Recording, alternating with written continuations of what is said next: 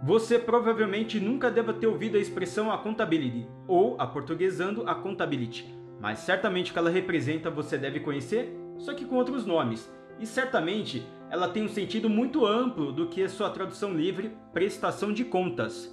Olá, eu sou Ale Manzioni e este é o O Corporativez, o seu podcast de comunicação corporativa e de desenvolvimento. A contabilidade é uma palavra que não tem uma tradução definida, pois é um conjunto de virtudes e ações não cabendo em apenas um significado.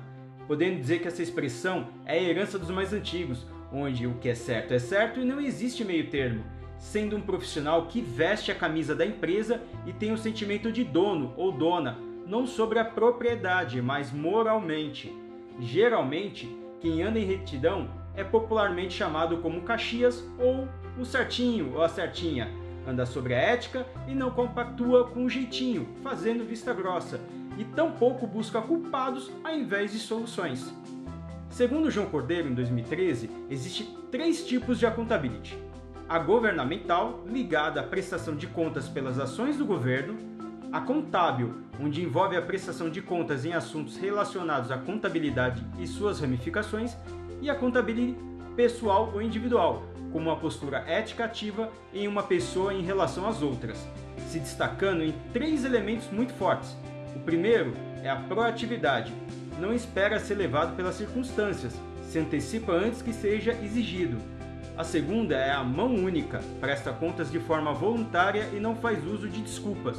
E a terceira é a humildade, respeita o próximo ao prestar contas, assume o erro se o mesmo cometeu e se abstém de sentimentos como orgulho ou arrogância. Portanto, ser um profissional com a contabilidade é pegar para si a responsabilidade e gerar respostas com resultados excepcionais. É constantemente se perguntar: como posso fazer para contribuir? Ou como posso fazer a diferença para ser melhor? E você, já conhecia essa palavra? Caso tenha interesse em aprender um pouco mais sobre o tema, recomendo a leitura dos livros A Contabilidade a evolução da responsabilidade pessoal, o caminho da execução eficaz. E o Desculpability. Elimine de vez as desculpas e entregue resultados excepcionais, ambos do autor João Cordeiro, da editora Évora.